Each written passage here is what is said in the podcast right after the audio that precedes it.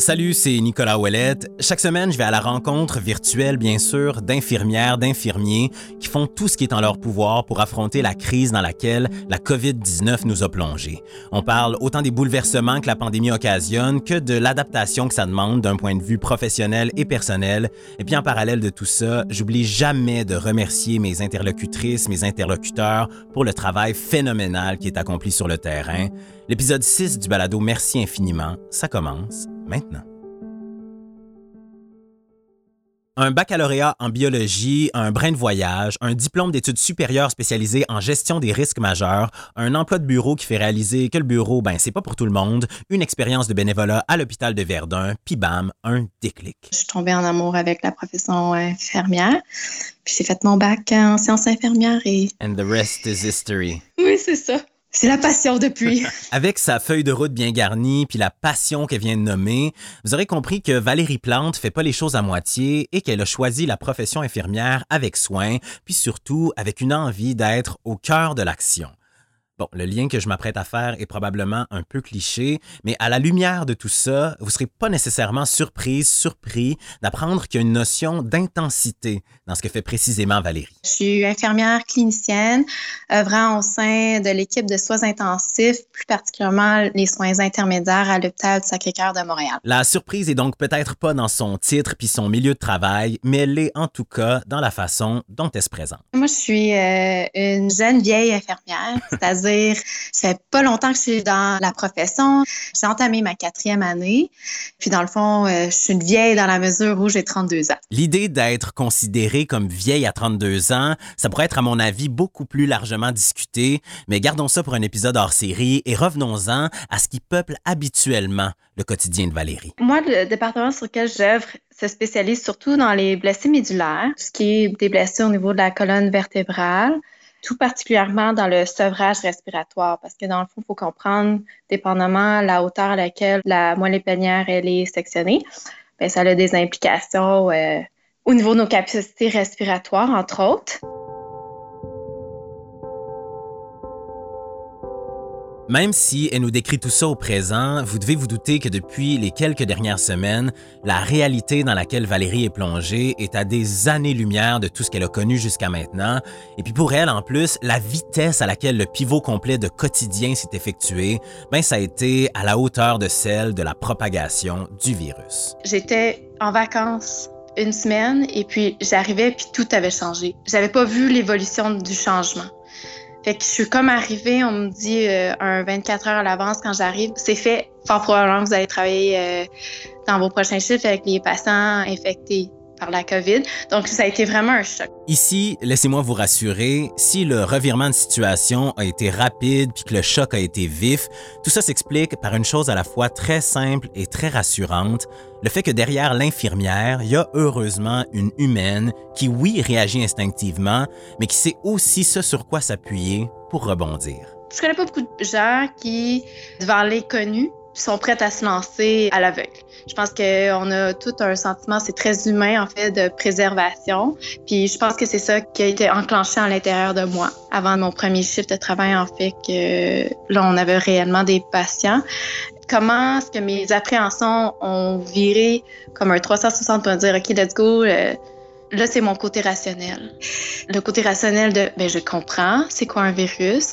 Bon, là, le mode de transmission en ce moment est pas tout à fait clair, mais c'est pour ça qu'on a tous ces équipements de protection individuelle, puis que, fur et à mesure qu'on va en apprendre plus, on va moduler notre approche. J'ai une confiance dans la science. Je base ma pratique là-dessus. Puis, euh, j'ai vraiment confiance dans mes pères. De toute façon, je pense que travailler dans les soins intensifs, on peut pas se laisser emporter par cette peur puis par toute l'émotion quand on doit agir puis que c'est une situation critique. Faut y aller de façon rationnelle.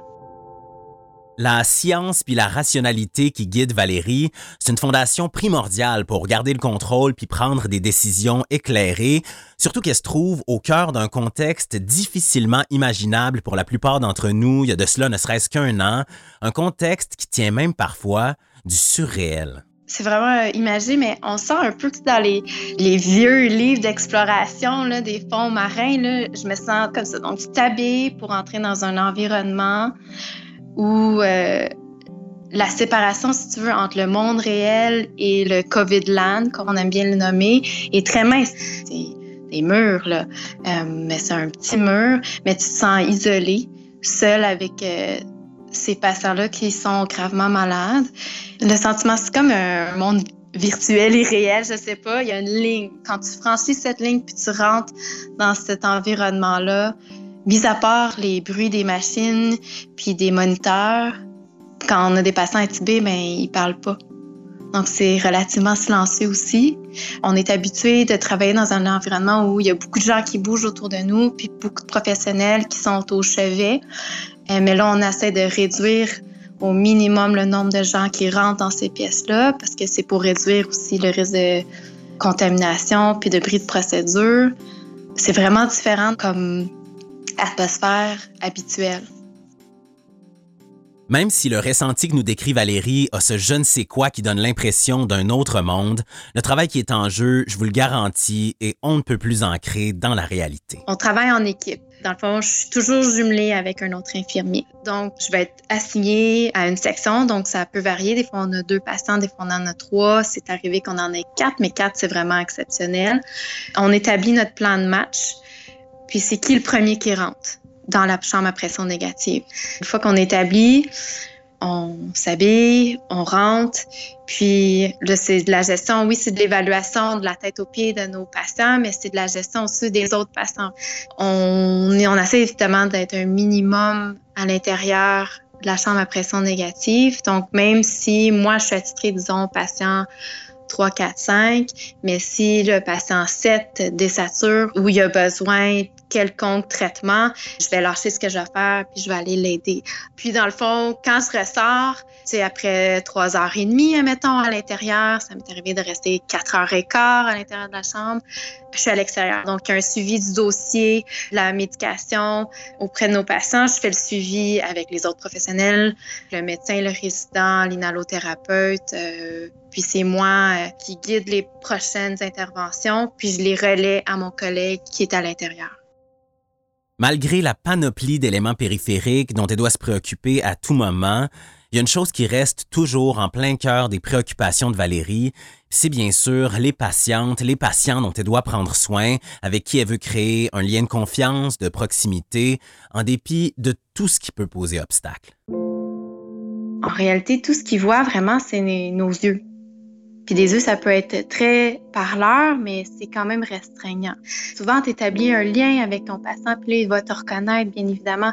Mais là, c'est vraiment difficile parce qu'on est tous habillés pareil. Tout avec une toque, puis des visières, un masque. C'est vraiment difficile d'établir des liens.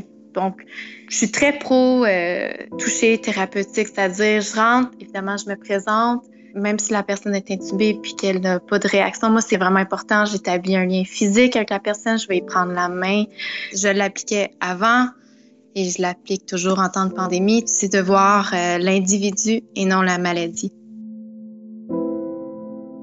Il y a une chose qui est claire dans tous les milieux que j'ai eu le privilège de découvrir jusqu'à maintenant. La collaboration, c'est impératif à la fois pour qu'un patient, une patiente puisse recevoir les meilleurs soins possibles, mais c'est aussi à la base d'une structure de soutien essentielle pour chaque personne dans une équipe de soins. Et puis même si la synergie de l'équipe est à son plus fort, ça arrive qu'une situation comme celle qu'on vit en ce moment fasse malheureusement sauter un maillon de la chaîne de cette dite structure de soutien. On est une belle équipe soudée on s'appuie beaucoup. C'est juste que quand il y a une personne qui vit une crise puis qu'on nous dit, il faut pas s'approcher, on peut pas donner de caresses ou se prendre la main, euh, c'est vraiment difficile. Parce qu'on est habitué de se donner des accolades, autant dans les bons moments que dans les moments plus difficiles. Des fois, on, est comme, ah, c'est excitant, euh, mesdames, monsieur, dans la chambre 17, on l'a extubé, il parle, il va bien, on a donné son congé, il quitte, puis même ces moments de joie-là où on a le goût de se faire des gros high-fives et se dire, hey, on a réussi, on le vit, mais à distance. Et ça, c'est vraiment particulier. Je pense que on est plusieurs à le vivre avec euh, difficulté, ça aussi.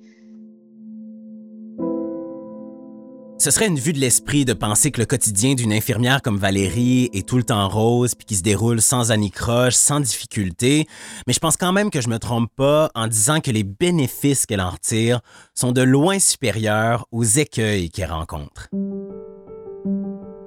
il y a comme un sentiment d'empowerment euh, énorme de vivre cette situation-là. Tu les infirmières, infirmiers, on, on, est la base de la pyramide, je trouve. Tout s'assoit un peu sur nous et c'est un grand honneur. J'aime vraiment ça, d'être sur un pied d'alerte puis de jamais trop savoir, mais en même temps, on est en contrôle. Je trouve ça vraiment stimulant.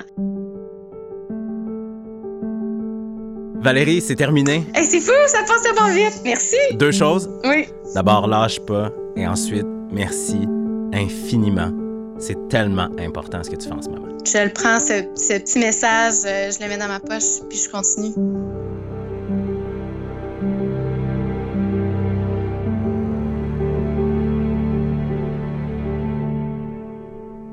Si c'est pas déjà fait, l'occasion est encore belle d'aller sur les réseaux sociaux et d'utiliser le mot-clic Merci infiniment pour faire connaître aux infirmières, aux infirmiers tout votre support, que ce soit en leur envoyant un mot gentil ou votre meilleur emoji. Tout ce qui vient du cœur leur fait grandement plaisir. Ce balado, c'est une production de l'Ordre des infirmières et des infirmiers du Québec, animé et réalisé par moi-même, Nicolas Ouellette, avec la complicité d'Émilie Pelletier-Grenier à la recherche. On se retrouve très bientôt. Au revoir.